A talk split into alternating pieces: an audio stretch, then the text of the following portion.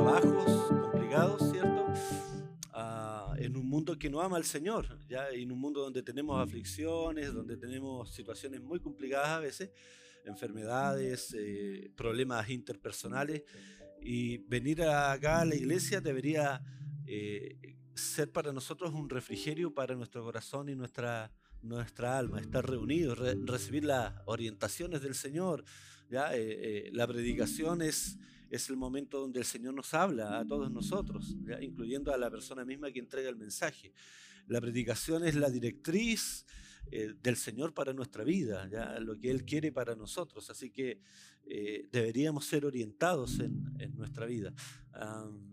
Eh, pensaba en la, alabanza que cantábamos, qué, potente, qué, ah, la última alabanza particularmente, eh, que el Señor sea el centro de nuestra vida. Ah, y eso es una realidad no solamente que debemos proclamar verbalmente, sino que eh, debe ser parte de nuestra vida cotidiana de nuestra vida cotidiana. El Señor debe ser el centro. No tiene mucho sentido ni mucha fuerza durante la semana menospreciar al Señor, menospreciar las cosas del Señor, decidir por el pecado, decidir por los placeres de esta vida y venir y cantar, Señor, tú eres el centro, no tiene fuerza, no tiene, no tiene verdad. Ya es un acto prácticamente de hipocresía. Eh, cantar que el Señor es nuestro centro, pero que Él no sea el centro de nuestra vida. Es, eh, eso se asemeja mucho a honrar al Señor de labios, pero tener el, el, corazón lejos de Él. Y pensaba precisamente en esta alabanza, mis hermanos, porque el, el mensaje de la justificación por fe precisamente está relacionado, yo creo, en cierta medida con lo que cantamos, que el Señor eh, es el centro desde nuestra vida, desde aquí, desde la tierra hasta el cielo, Cristo se tú el centro. Y el mensaje que hemos estado hablando eh, acerca del libro de Gálatas Precisamente el enfoque principal es ese. Si, tuviéramos que resumir, eh, el libro de Gálatas es la salvación por medio de la fe y no por medio de las obras. Se trata de lo que Cristo ha hecho, Cristo siendo el centro de la obra redentora, Cristo obrando, ¿ya? Y nosotros descansando en la obra del Señor. Y solamente ojalá, hermano, eh, incentivarles y, hacerles eh, reflexionar, que reflexionemos respecto a, si el Señor está siendo el centro de nuestra vida, si estamos descansando en Él, si vivimos una vida placentera en Cristo. ¿Cómo estuvo su semana, hermano? ¿Cómo estuvo su semana? Eh, ¿Vivió momentos de alegría descansando en la obra redentora del Señor? En los momentos difíciles que usted enfrentó, ya sea eh, como le decía, situaciones laborales, relaciones interpersonales, eh, situaciones de salud. ¿Cómo los enfrentó usted? ¿Cómo los enfrenté yo? Los enfrentamos confiando en el Señor, alegres de que nuestra vida está en sus manos, de que hemos sido reconciliados por medio del Señor Jesucristo, de que Él nos ama incondicionalmente. Espero que así haya sido, hermano. Vamos a abrir nuestra Biblia en el libro de Gálatas.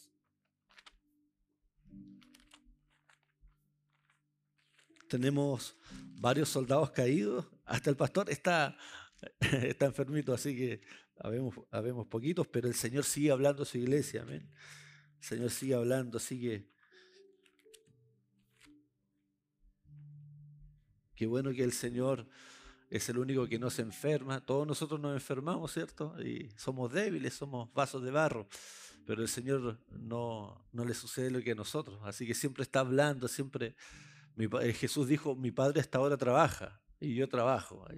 Señor eh, no, no se cansa ni descansa. Las 24 horas del día está pendiente de nosotros, ministrando y sirviendo a nuestra vida también.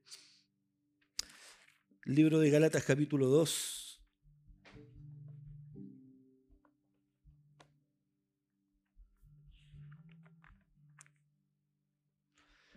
Vamos a leer desde el versículo 11 al 21.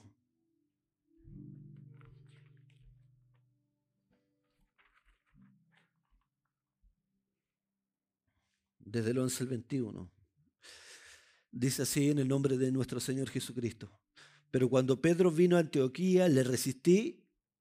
Mire, esto, perdón, perdón, antes de comenzar a leer, esto lo está diciendo Pablo, ¿ah? Pablo apóstol, está diciendo que él hizo algo en relación a otro apóstol, de hecho que un apóstol que era mayor que él en el sentido de, ser, eh, eh, designado como apóstol con, anterioridad al mismo apóstol Pablo. Pablo mismo declara de que él había sido como un abortivo. Entonces Pablo dice en relación a lo que le dijo a Pedro, pero cuando Pedro vino a Antioquía, le resistí cara a cara. ¿Por qué? Porque era de condenar. Pues antes que viniesen algunos de parte de Jacobo, de Jacobo, perdón, comía con los gentiles, pero después que vinieron, se retraía y se apartaba porque tenía miedo de los de la circuncisión. Y en su simulación participaban también otros judíos, de tal manera que aún Bernabé fue también arrastrado por la hipocresía de ellos. Mire, un paréntesis más, arrastrado por la hipocresía de un apóstol, ¿ah? de Pedro. Pero cuando vi que no andaban rectamente conforme a la verdad del Evangelio, dije, a Pedro, delante de todos, si tú siendo judío vives como los gentiles y no como judío, ¿por qué obligas a los gentiles a judaizar? Nosotros judíos de nacimiento y no pecadores entre los gentiles, sabiendo que el hombre no es justificado por las obras de la ley, sino por la fe en Jesucristo.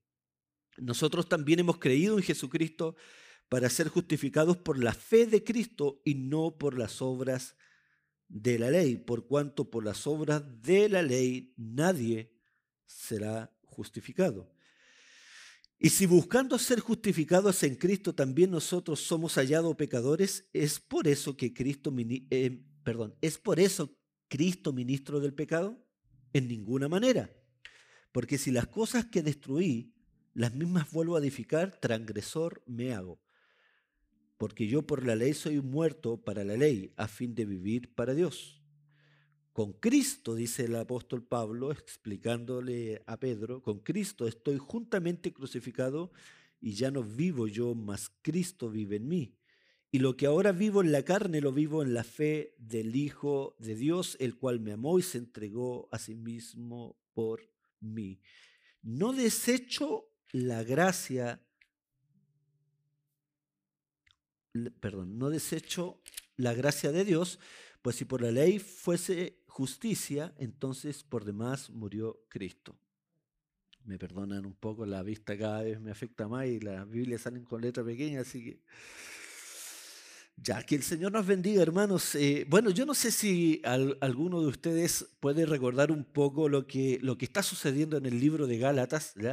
E, es, hermoso, hermano, esta, eh, cada carta de la Biblia fue inspirada por el Espíritu Santo y, tiene una variedad de, de, elementos que, explicativos, de situaciones, conflicto entre hermanos, problemas de falsas creencias. y, y, todas de alguna manera eh, orientan a la iglesia para que la iglesia pueda eh, ser direccionada de acuerdo a la voluntad del Señor. Y, estas cartas nos quedan a nosotros como ejemplo, ¿ya? porque finalmente, hermano, mire, hay cosas que cambian en el tiempo, pero otras que permanecen. Y, y de verdad que las situaciones de nosotros pueden ser diferentes en relación a lo de los apóstoles y de la iglesia primitiva, pero pero si hay algo que no cambia, por ejemplo, es, la causa de muchas de estas dificultades y situaciones que es el pecado, la desobediencia, la incredulidad. Esas cosas como que permanecen en toda la historia. De hecho, eh, el, pecado, la incredulidad y la desobediencia se repiten desde Adán hasta el día de hoy. Cambian las situaciones, porque hoy día ya no es Pedro, Pablo, o no es Moisés, no es Abraham, somos nosotros. Pero muchas veces el origen de todas esas situaciones es el mismo, no cambia. Si usted se da cuenta, siempre es el pecado, la desobediencia y la incredulidad la, que genera situaciones complicadas. Entonces, vamos a recordar un poco eh, el problema que se estaba generando en Galacia, en, los hermanos que habían aceptado y abrazado el Evangelio del Señor Jesucristo. ¿Cuál era el principal problema que estaba sucediendo acá en Galacia?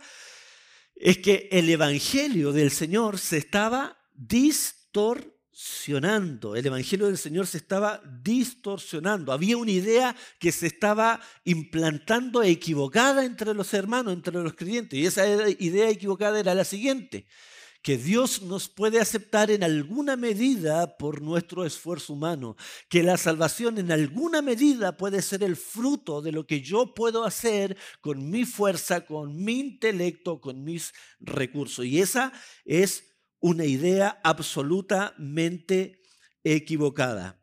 Ahora, vamos a recordar algo que es absolutamente importante, hermanos. Primero, que el apóstol Pablo no estaba atacando la ley. No estaba atacando la ley, no estaba desechando la ley de Dios, sino que le estaba, la estaba colocando, poniendo, ubicando en un lugar, en el lugar correcto. Porque Pablo ataca a aquellos que estaban obligando a circuncidar a otros, ¿sí o no? Habíamos explicado la circuncisión. Pablo estaba atacando a aquellos que obligaban a a circuncidarse a otro. Pero él mismo dice en otra, en otra carta que él circuncidó a Timoteo, que circuncidaron a Timoteo. Y él incluso decía que si alguno guarda el sábado, que lo guarde para el Señor. Si alguno se obtiene de alimento, que se obtenga para el Señor.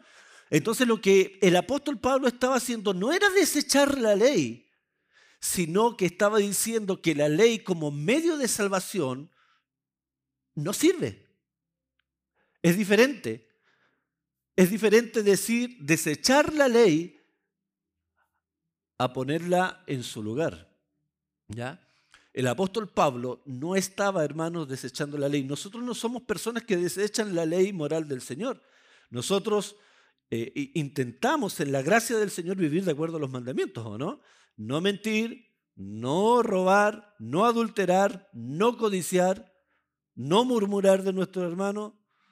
Lo intentamos, ¿cierto?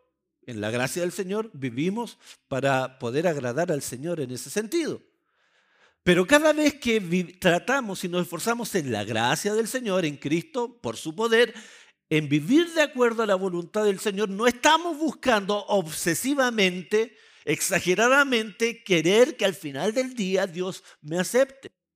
Porque cuando voy ante el Señor a orar, no estoy em, dictándole a Dios, citándole a Dios todas las buenas obras que hice durante el día.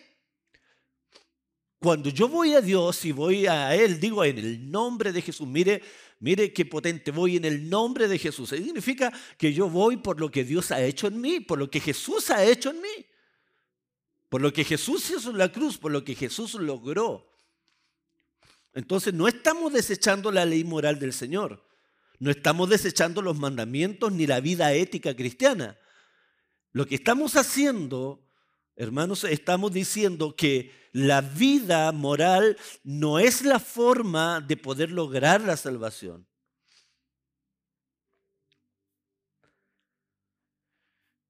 Pablo está siguiendo una línea argumentativa.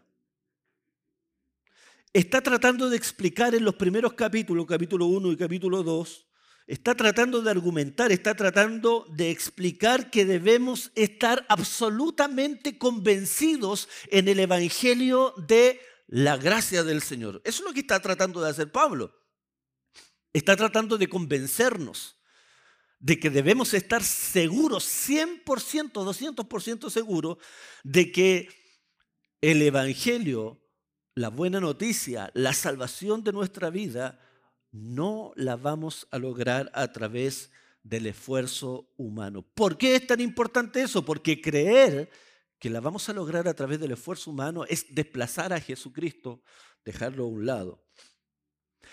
Esta línea argumentativa, Pablo está, es tan fuerte en Pablo que Pablo había comenzado a decir ya en el primer capítulo que aunque un ángel del cielo viniera con otro evangelio, ¿qué debemos hacer? Debemos desecharlo. Es sumamente llamativo, hermanos, que las grandes religiones herejes en el mundo han venido a través de la supuesta revelación de un ángel. ¿Cómo surge, por ejemplo, el Islam en el siglo VII? Mahoma, que fue el profeta, que, el precursor, el iniciador de la, de la religión del Islam, que es a todo esto la religión más grande y numerosa del mundo, ¿saben cómo surge? Con una aparente visión de un ángel No sé si era el arcángel Gabriel, puede ser, Miguel, Gabriel, si no me equivoco, pero que se le aparece a Mahoma y dice que el judaísmo y el cristianismo estaban equivocados, este ángel le dice, y, que le revelaba eh, todos esos errores de de del judaísmo y del cristianismo y apareció una nueva religión. ¿Cómo surge él? Aquí parece, los veo, identifico a todos. Yo no hablo mucho de otras religiones cuando hay gente nueva, eh, porque puede ser ofensivo, pero acá parece no, no, no identifico a ningún mormón, así que... pero, pero, por ejemplo, el mormonismo, ¿cómo surge? A través de un ángel, ¿sí o no? Experiencias místicas. Pero el apóstol dice, es claro y es categórico, y dice, pero si un ángel del cielo viene, hermano, y le anuncia otro evangelio, ustedes no lo acepten. De hecho dice, más fuerte, el tal sea anatema. Eh, alguien anatema era alguien destinado a ser destruido por Dios por la herejía que estaba manifestando. ¿Ya? Hermanos, en muchos lados, mucha gente le da mucho énfasis a las experiencias místicas. Y no hay un juzgar de eso a través de la escritura, a través de la palabra. Nosotros no somos gente que ponemos las experiencias místicas y sobrenaturales sobre lo que Dios nos ha revelado en su santa palabra. La palabra del Señor es una palabra inspirada, ha permanecido, comenzó a ser escrita desde hace 3.500 años atrás, con Moisés ha permanecido alrededor del tiempo. Cientos de personas han dicho que va a desaparecer y que se va a volver obsoleta. Ha querido ser destruida, menospreciada, pero ha permanecido hasta el momento de hoy día. Es el libro más vendido en toda la historia de la humanidad. El primer libro impreso, hermano, ha sido cuidadosamente transcrito desde otros idiomas. Investigadores cuidadosamente han trasladado palabra a palabra desde otros idiomas al nuestro, al español. Eh, tiene un valor supremo, es inerrante, infalible, inspirada. Nosotros no podemos por cualquier experiencia, sea la que sea, mística y que se te aparezca un ángel, hermano, cambiar el mensaje de la palabra. No es cuestionable la Biblia. Esta es una de las cosas más chocantes para el mundo moderno, en que la verdad es relativa, en que no hay verdades absolutas en que todo puede ser cierto un día y falso al otro día. También en la línea argumentativa, en lo que el, apóstol Pablo estaba diciendo, dice, aunque un apóstol, uno de nosotros le anuncie el Evangelio, sea anatema, no lo obedezcáis, no lo reciban. Mire qué es diferente a lo que hacen los líderes hoy día en muchas partes líderes religiosos que intentan poner su voluntad, su pensamiento para no ser cuestionados. Mire lo diferente que es lo que dijo el mismo apóstol, quien escribió 13 cartas que están en la Biblia. Un hombre que podría haberse jactado y haberse, haberse eh, él hecho superior e incuestionable. Pero el apóstol no lo hizo. Si uno de nosotros viene y le enseña otra cosa, no lo creáis. Es eso lo que nosotros tenemos que decir a las personas que escuchan. Si uno de nosotros mismos que está exponiendo el Evangelio cambia, anuncia otra cosa, no lo creas. No lo creas. Nadie tiene el derecho a poder cambiar lo que Dios dice. Debemos tener convicciones firmes y fuertes, sea anatema todo aquel que cambia. Esta es la línea argumentativa de Pablo referente al Evangelio de la gracia del Señor, que la justificación es por la obra de Cristo y no por las obras. En esta misma argumentación del apóstol, él sigue diciendo, ¿agradaré a los hombres antes que a Dios? Y él dice, en ninguna manera, esto es una pregunta retórica, es decir, que se está respondiendo negativamente. No agradaré a los hombres, no cambiaré mi mensaje por agradar a las demás personas. La tenacidad de Pablo y su intransigencia tiene un fundamento. ¿Por qué Pablo está tan tenaz? tan cerrado a la idea de que el Evangelio y este mensaje de, la obra de Cristo no puede cambiar y no puede ser recibido aunque venga un ángel, aunque el ejército del cielo de los ángeles se aparezca y no puede ser cambiado y no puede ser diferente. ¿Por qué el apóstol Pablo está argumentando sobre qué fundamento? Primero, en que su mensaje no es un mensaje recibido por hombres, sino que es una revelación de Dios.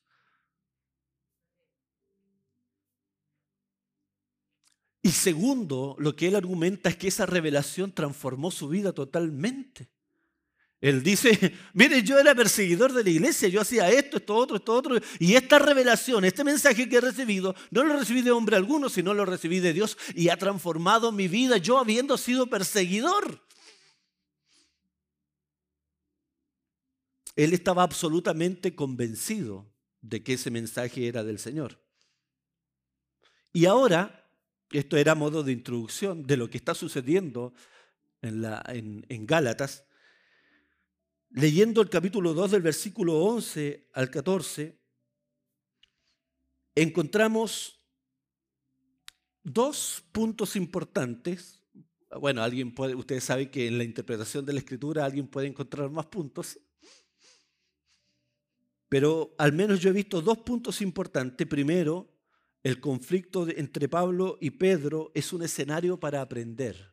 Es el, primer punto que yo quiero hablar, habiendo explicado en la introducción qué es lo que estaba sucediendo. El conflicto entre Pablo y Pedro es un escenario para aprender. Y este conflicto Pablo lo explica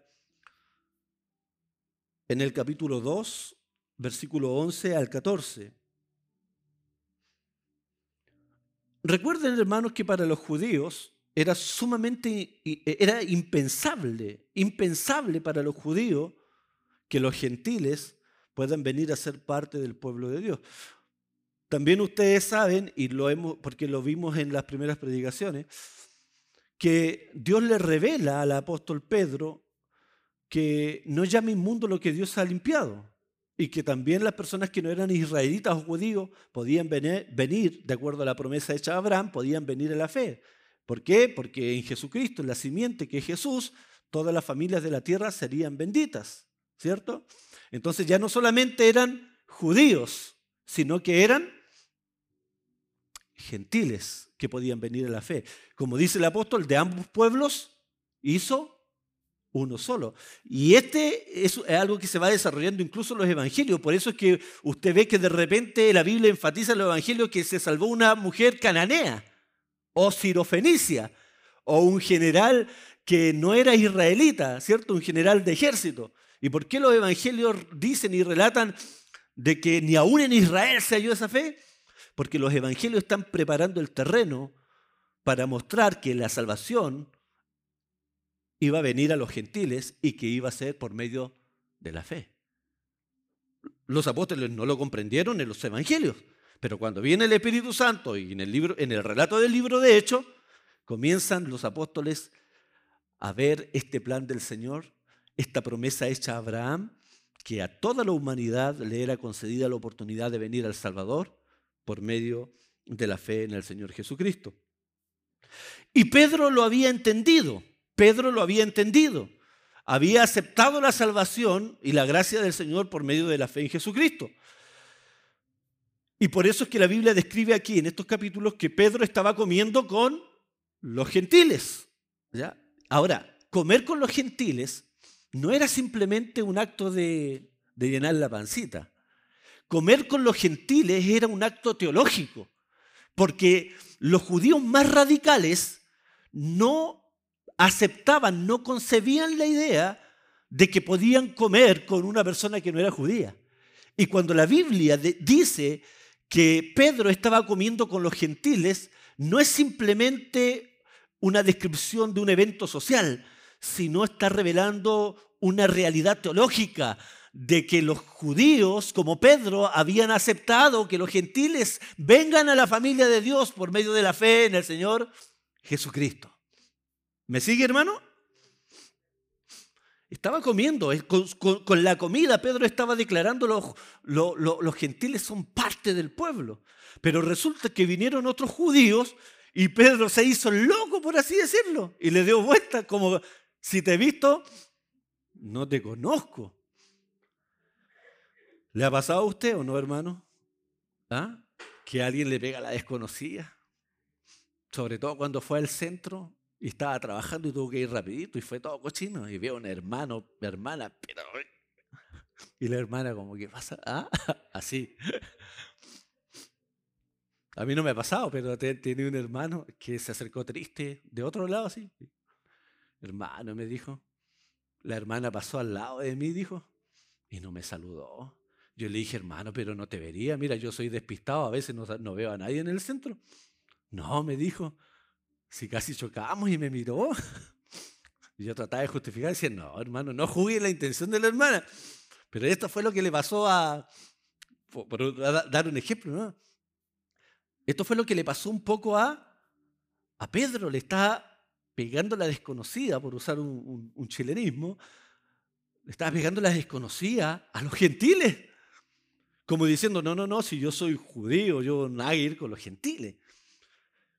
Y al separarse de los gentiles de, comer con ellos, estaba negando una realidad teológica, estaba negando el plan de Dios. Por eso Pablo se molesta tanto si no era un tema de comer solamente. Era la negación de una verdad teológica, del plan de Dios para toda la humanidad.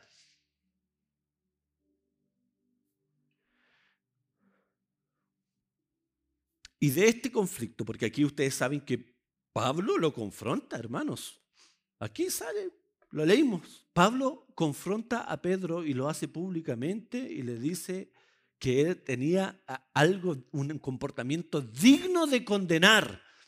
Y dice que públicamente lo hace manifiesto y lo confronta y le explica la verdad del Evangelio. Ahora, de este conflicto podemos aprender varias cosas, hermanos. Primero, que las personas se equivocan. Quiero que me escuche bien. Las personas se equivocan. Los que predican se equivocan. Los pastores se equivocan. Los evangelistas se equivocan, los misioneros se equivocan. Nunca idealice ni crea a ciega, aún si es que eso sobre todo está contradiciendo la palabra. Las personas nos equivocamos.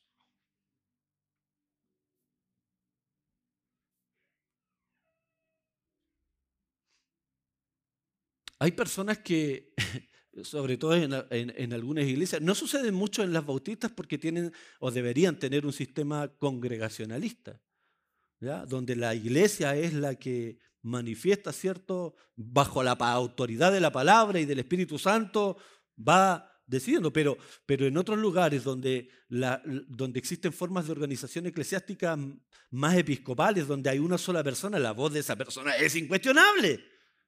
Tú te vas al infierno, eres excomulgado prácticamente, eres maldecido si contradices lo que dice el gran líder.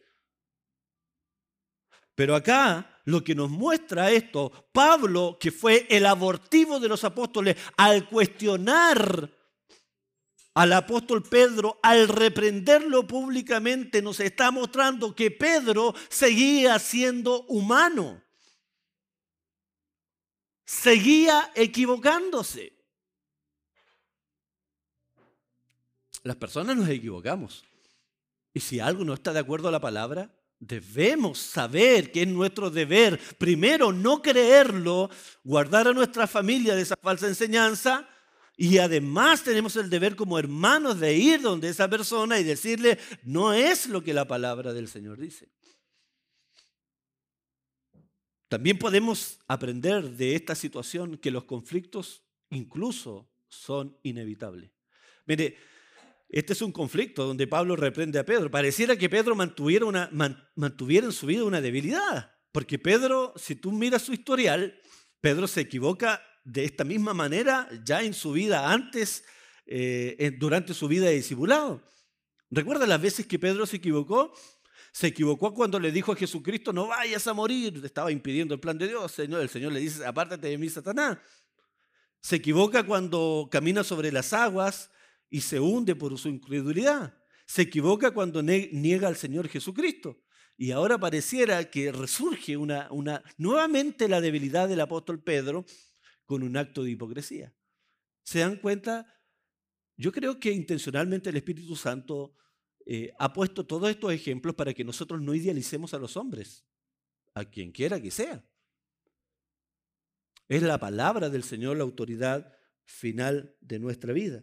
Entonces, lo que podemos aprender de este conflicto, es perdón, de este evento es que los conflictos son inevitables. Hay otro evento, eh, eh, otro conflicto que incluso donde dos hermanos se separan de camino, que es Pablo y Bernabé, porque no querían llevar a la obra evangelística, a la obra misionera a Marcos, que anteriormente había desertado, entonces era poco confiable y no lo querían llevar. Los conflictos son inevitables. Y con esto no estoy diciendo avivando a los hermanos para que tengan conflictos. Estoy diciendo que la Biblia no describe que entre apóstoles incluso hubo conflictos, pero hay maneras de resolverlos en el Señor. No debemos ser personas que rehuyamos de los conflictos en el sentido de no querer afrontarlos y solucionarlos en el Señor. Hay gracia, hay perdón, hay misericordia entre nosotros como el Señor la ha tenido entre nosotros, ¿cierto? Esa es la base incluso de la actividad de la consejería dentro de las iglesias. Hay conflicto, la gente se hiere, entre los matrimonios las personas se hieren, las personas se causan heridas, las personas, su corazón sangra en algunos momentos. Eso es una realidad de la Biblia, es una realidad de nosotros. Pero la Biblia nos pone el ejemplo de Jesucristo, porque Él nos, nos perdonó, incluso cuando nosotros estábamos rebeldes contra Él, y nos pone ese estándar, ese ejemplo, para que nosotros vivamos de acuerdo a ese modelo. Hay conflictos en la iglesia, pero existe la posibilidad de que en el Señor podamos enfrentarlos, solucionarlos, perdonarnos y seguir adelante. El tercer punto que yo veo que podemos aprender de esto que en realidad es un subpunto entre el conflicto de Pablo y Pedro, es que la amonestación es bíblica. Yo sé que hay personas que por su carácter a lo mejor no les gusta la confrontación y no les gusta ir donde el hermano, pero confrontar a las personas es un acto de amor. Confrontar a las personas es un acto de amor, amonestar a las personas en amor es, es un acto de misericordia. Es un acto de misericordia. Mire, hay un principio de hecho que se, que se trabaja con los hijos. El proverbio dice, el que ama a su hijo, lo disciplina, lo corrige, lo amonesta. Un padre que no ama a su hijo es un padre que, que, le permite hacer absolutamente todo. El padre que, que, disciplina a su hijo, de la forma en que las familias, de acuerdo a la, a la palabra del Señor, han estimado conveniente, un, un, padre que disciplina a su hijo es un padre que lo ama. Y dentro de la iglesia también Mire lo que dice la Biblia, amonestados los unos a los otros, exhortados los unos a los otros, alentada a los de poco ánimo, amonestada a los ociosos. Yo podría, podríamos estar citando un montón de veces cómo la Biblia nos invita a nosotros a poder amonestar a aquel que está en un camino equivocado. Ahora, hermano, pero me da miedo ya esa hermana porque yo la otra vez le dije algo y casi me pega. Es cierto que no es siempre fácil, porque cuando uno confronta, amonesta a otra persona, ataca el orgullo muchas veces, a veces no lo acepta de, forma inmediata, pero tenemos una responsabilidad en el Señor. Porque el Señor no nos deja. Este es un ejemplo del Señor. El Señor a nosotros no nos deja cuando equivocado. Imagínese, hermano, si el Señor no nos hablara si nosotros cuando vamos por un camino equivocado, imagínense lo que sucediera. Si, no hemos mantenido en el camino del Señor es porque el Señor con su palabra constantemente nos está amonestando. Y alguien, y alguien puede decir, sí, pero ese es el Señor, dejemos la obra del Señor. Sí, es que la obra del Señor Él decidió hacerla a través de la iglesia. Porque yo he escuchado esto igual, hermano, dejemos que el Señor obra, que el Señor obre. Claro, el Señor obra. Y el Señor obra a través de su iglesia.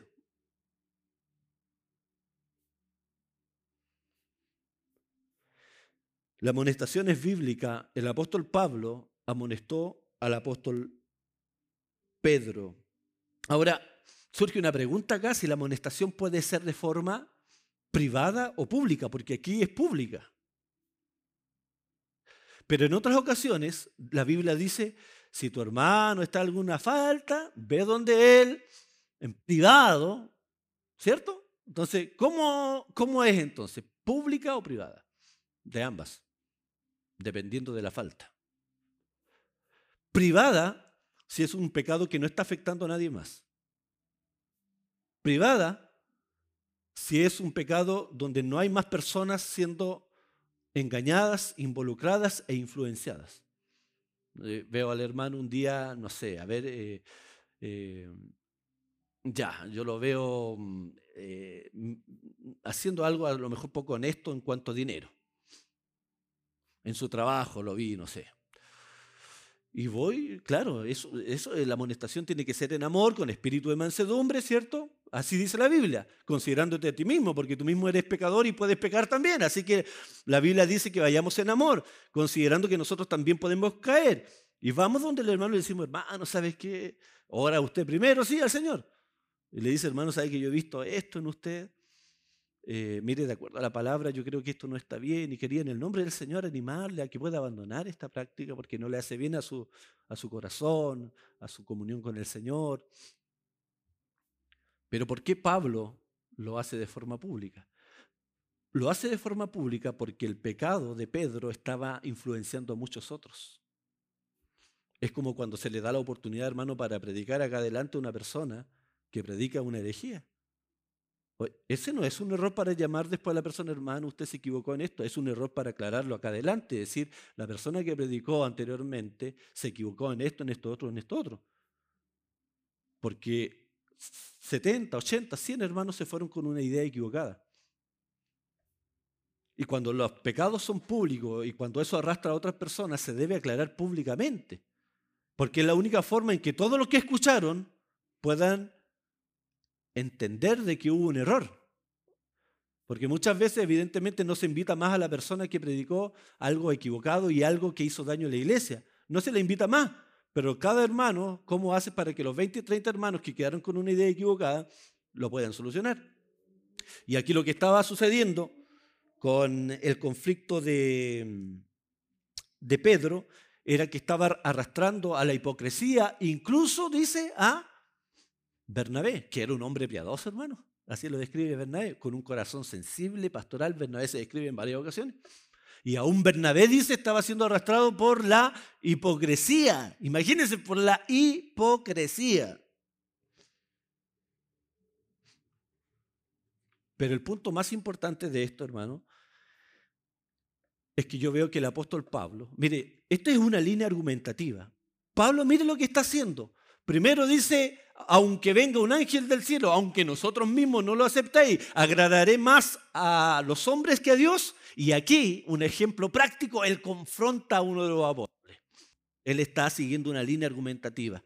Está llevándonos a un punto donde Él está manifestando su fidelidad al Evangelio. Porque todo esto queda encerrado en una cosa. Debemos ser gente de convicción, gente de convicción que no trance la palabra del Señor, hermanos que esté dispuesto a todo para poder ser fiel a lo que Dios nos ha revelado en el Evangelio. Debemos ser gente de palabra, gente de convicción, gente dispuesta a sacrificar cosas por causa de nuestra fidelidad al Evangelio. Gente de convicción en la palabra del Señor. ¿Por qué? Porque el Evangelio que hoy día proclamamos no nos ha entregado hombre alguno, ha sido una revelación del Señor. Hermanos, ese debe ser el fundamento, lo que nos debe mover. Debemos estar seguros que lo que creemos está fundado en, la palabra del Señor, principalmente en el tema que estamos viendo en Gálatas, que la salvación es absolutamente por fe, la justificación es por fe y no por obras. Mire, no hay peor cosa, hermano, que cuando tú te encuentras con alguien en la iglesia y tú le pides razón de por qué hace lo que hace y, no, y dice, no sé, así lo aprendí. El apóstol Pablo estaba, estaba aquí convencido, mira, aunque vengan apóstoles, aunque vengan ángeles, yo agradaré a Dios porque lo que he recibido es, es supremo, es más elevado, es más glorioso, lo he recibido del Señor. Y no transgrediré, no transaré. Porque estaba convencido de la revelación del Señor. Pero mire, imagínense nosotros, yo cuántas veces, hermano, hay muchos temas polémicos, y le he preguntado, hermano, si le he dicho, hermano, ¿sí, ¿por qué cree usted esto? No sé, no lo he estudiado mucho. Entonces yo me pregunto, ¿pero cómo puede estar convencido y alegarme algo si no lo ha estudiado mucho? Pues estúdielo y después si tiene un argumento bíblico sólido, entonces, hermano, manifiesta su posición. Porque no se trata de lo que aprendimos aquí, porque tengamos una tradición de no sé cuántos años, porque nos enseñó así mi abuelito, mi abuelita, mi tío, mi tía. Imagínese si no es ni un ángel del cielo, o sea, mucho menos uno de nosotros. El apóstol tenía sus convicciones claras en las escrituras. Y lo lamentable de en medio de nosotros, hermanos, es que muchas veces no tenemos convicciones claras. Porque acomodamos el, mensaje, el evangelio a nuestra manera. Porque somos cómodos y no cuestionamos las cosas y simplemente las creemos y las hacemos porque nuestra tradición pentecostal, bautista, lo que sea, nos dice así. A pesar de que eso está contradiciendo el evangelio del Señor, la obra suficiente de Cristo, lo que Dios quiere hacer en su iglesia. Y no menciono nada específico porque pueden ser muchas cosas. Pero necesitamos ser gente de convicciones. Gente que tenga la seguridad de que lo que creemos lo creemos porque la palabra dice. Y no decir, ¿y por qué crees eso? Es que, no sé, así lo aprendí. No, hermanos. Nadie es incuestionable. Todos pueden ser cuestionados cuando se apartan de la palabra del Señor. Y aquí principalmente lo que nos dice el texto es liderazgo.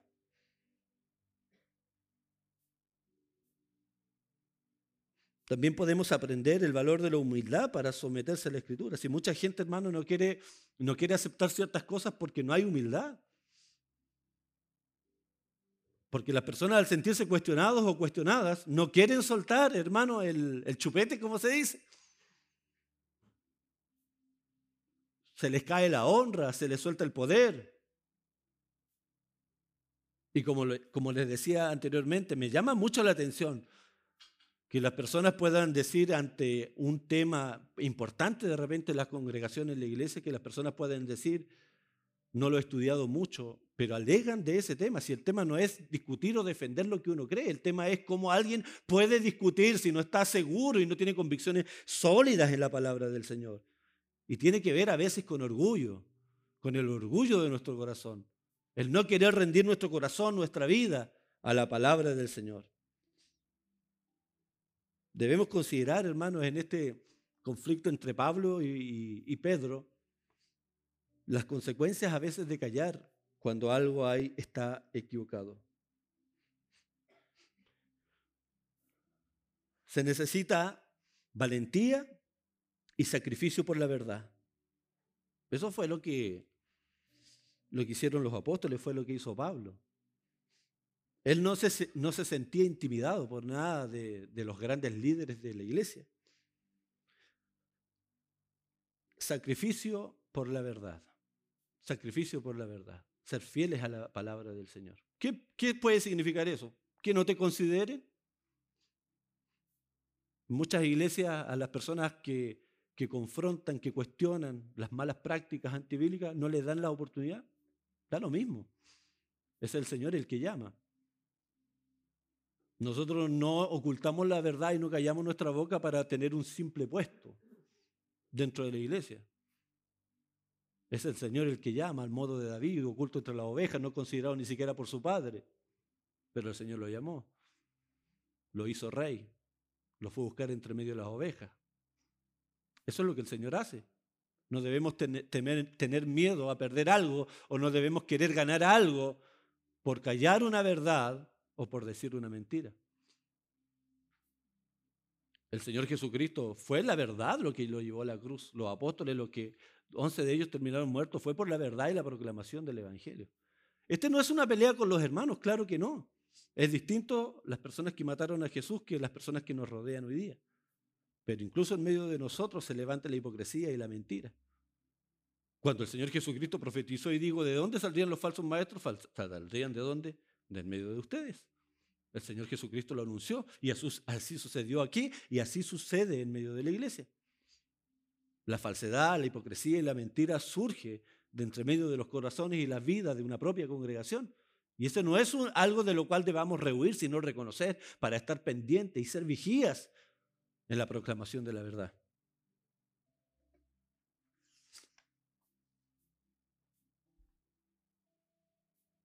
Finalmente, el apóstol Pablo, hermano, todo esto era parte del análisis y de algunas reflexiones en torno al conflicto entre Pablo y Pedro. ¿ya? Son reflexiones del primer punto, ¿ya? son dos solamente. La primera es eh, lo que podemos aprender de este conflicto entre Pablo y Pedro.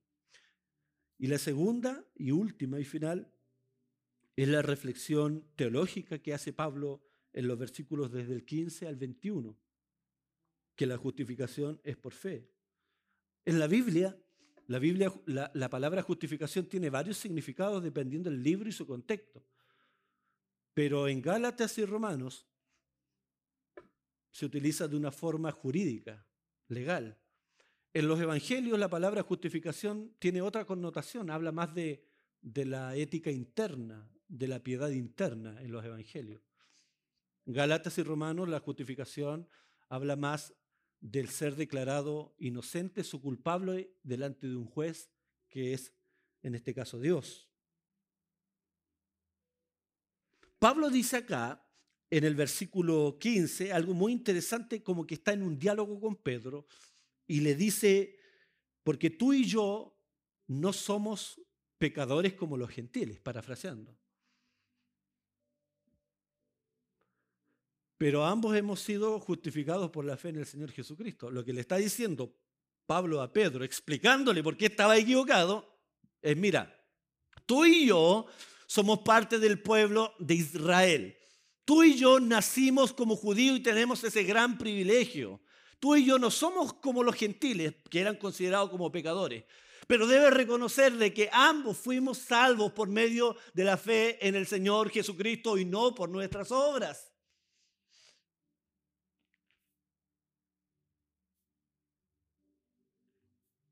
Pablo otorga ese reconocimiento a que la salvación es por fe, que la salvación no es automática.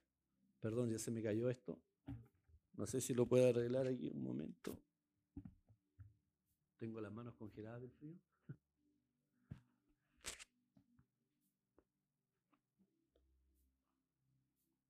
Gracias, hermano. Pablo otorga el reconocimiento entonces que la salvación es absolutamente por fe. Ya lo hemos visto en muchas ocasiones durante este tema. La salvación es por fe, no es automática.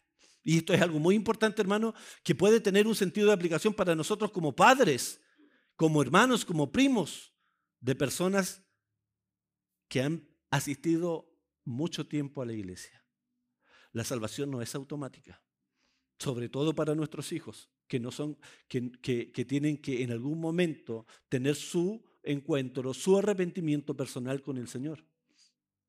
Cometemos el error, hermanos. Yo creo que de repente pareciera que lo tuviéramos claro y, y, pero de repente surgen prácticas y frases que me hacen pensar que no está claro que nuestros hijos tienen que arrepentirse de sus pecados aunque hayan nacido toda la vida en la iglesia, hayan estado toda la vida en la iglesia. Porque así como Pablo le está explicando a Pedro que su condición y justificación por la fe en Jesucristo no estaba dado por, la, por el origen étnico, racial, judío, así también nosotros, nuestros hijos, nacen como pecadores y en algún momento que el Señor sepa, el Evangelio tendrá que llegar a sus corazones y tendrán que arrepentirse.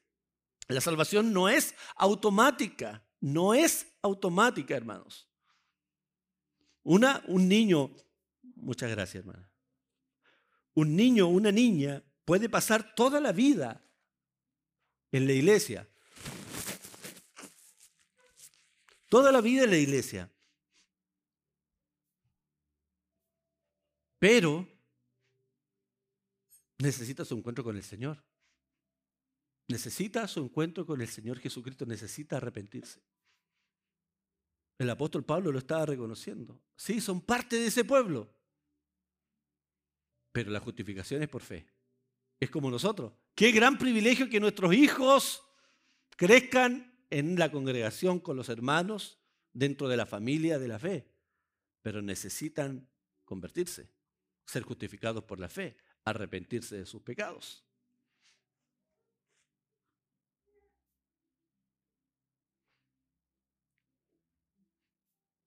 Lo que hace también, eh, de acuerdo al verso 17, vamos a leerlo, ya estoy terminando hermanos, no se me impaciente.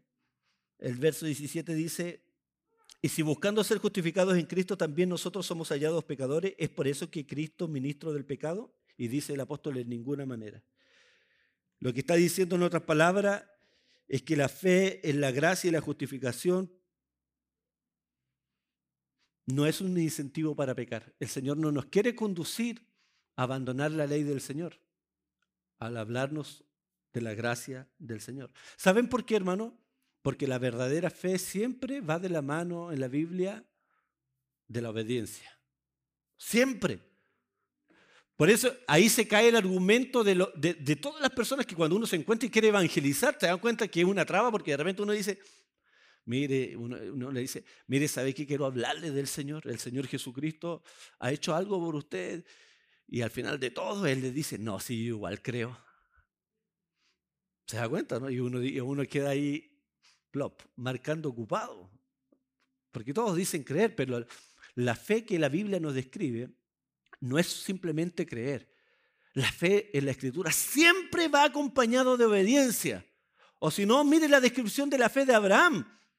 El hombre creía, es declarado el padre de la fe. Pero cada vez que creyó, obró de acuerdo a esa fe. Abandonó su familia, su parentela, su tierra. Porque el Señor le dijo, haré de ti una descendencia como la arena del mar, como la estrella del cielo, que no podrán ser contadas. Vivía en, vivía en Mesopotamia, una tierra fértil, cómoda, pero deja a su familia, deja su tierra fértil y se va al lugar donde Dios le dice. Luego cuando Dios en su vejez le concede un hijo, Isaac, Dios le dice que lo sacrifique. Va y sube el monte y está dispuesto absolutamente a sacrificarlo si tenía el cuchillo ya levantado para... Porque su fe era obediencia. Y cuando la Biblia habla de fe, no está hablando simplemente de creer algo, sino de creer y obedecer. Y ese es el tipo de fe, hermano, cuando que nosotros debemos tener, porque hermano, mire, tienes que apartarte de este camino, porque sabes que si tú sigues haciendo esto, vas a sufrir las consecuencias. Y el hermano, la hermana, pero tú lo ves dos, tres semanas después, en el mismo camino. No está creyendo. No está creyendo a la advertencia del Señor y a la palabra del Señor.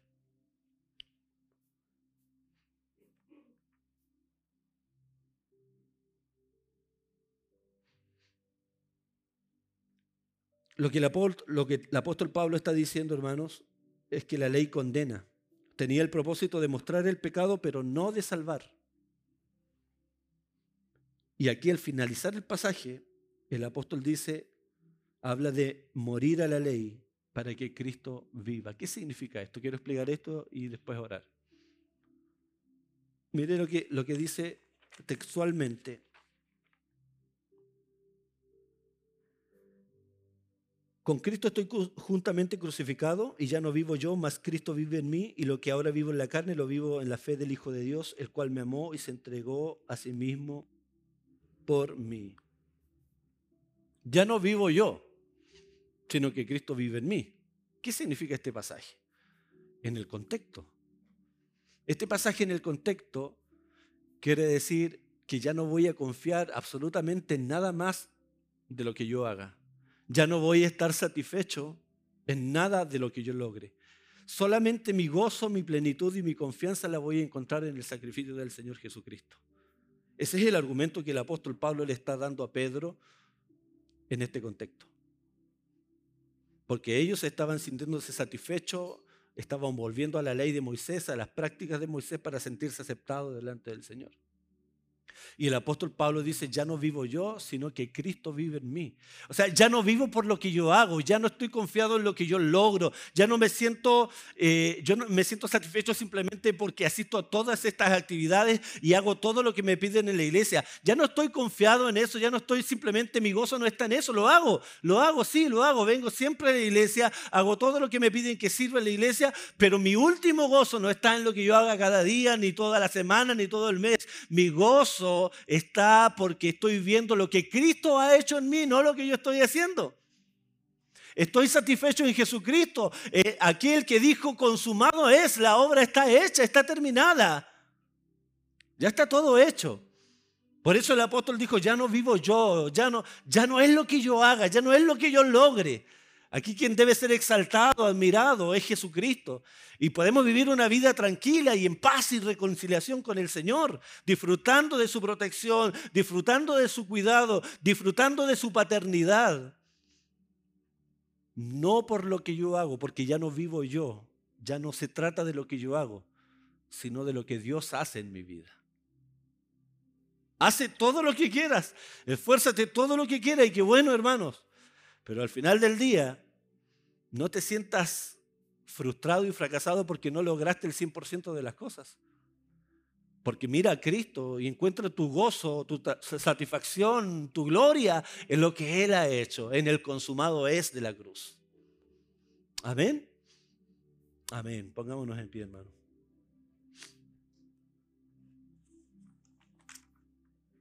Qué maravilla, hermano. Qué glorioso mensaje, digo yo. Podemos descansar. Este no es una licencia para que nadie venga a la iglesia. No es una licencia para que nadie viva en santidad. No. La fe verdadera trae obediencia, trae acción. Pero hermanos, estemos satisfechos en Cristo. ¿Ya? Estemos satisfechos en Cristo. Ese es el mensaje, satisfechos en Él. Gracias, Padre, en el nombre de Jesucristo, por tu palabra. Podemos descansar en Jesús. Podemos descansar en su obra salvífica, en lo que Él ha hecho por nosotros. Nuestra vida puede tener vaivenes, Señor, en la semana, altos y bajos, pero en ningún momento tu amor disminuye hacia nuestra vida. Y te damos gracias porque eso es descanso para nuestra alma. Recuerdo aquel momento, Señor, en que Jesús decía a las personas, vengan a mí los que están trabajados y cansados, yo haré descansar. Y esa palabra es la que necesitamos experimentar en este día y te pedimos gracia y ayuda para hacerlo. Queremos venir ante Jesús y no dejar de ver todo lo que podemos hacer, lo que no hemos hecho, lo que nos falta por hacer y ver todo lo que Jesús ha hecho por nosotros en la cruz y disfrutar de ese glorioso beneficio de la reconciliación, de la paternidad. Ayúdanos, Señor, a despertar a este mensaje de la gracia sin que signifique o se transforme en liberalidad. Ayúdenos a disfrutar de Jesús, el autor y consumador de la fe, sin que nuestra vida se vuelva liviana. Ayúdanos, Señor, a creer y que nuestra fe, Señor, tenga también obediencia. Ayúdanos como iglesia a crecer en el Evangelio, en el conocimiento del Evangelio de la gracia. En el nombre de Jesús. Amén.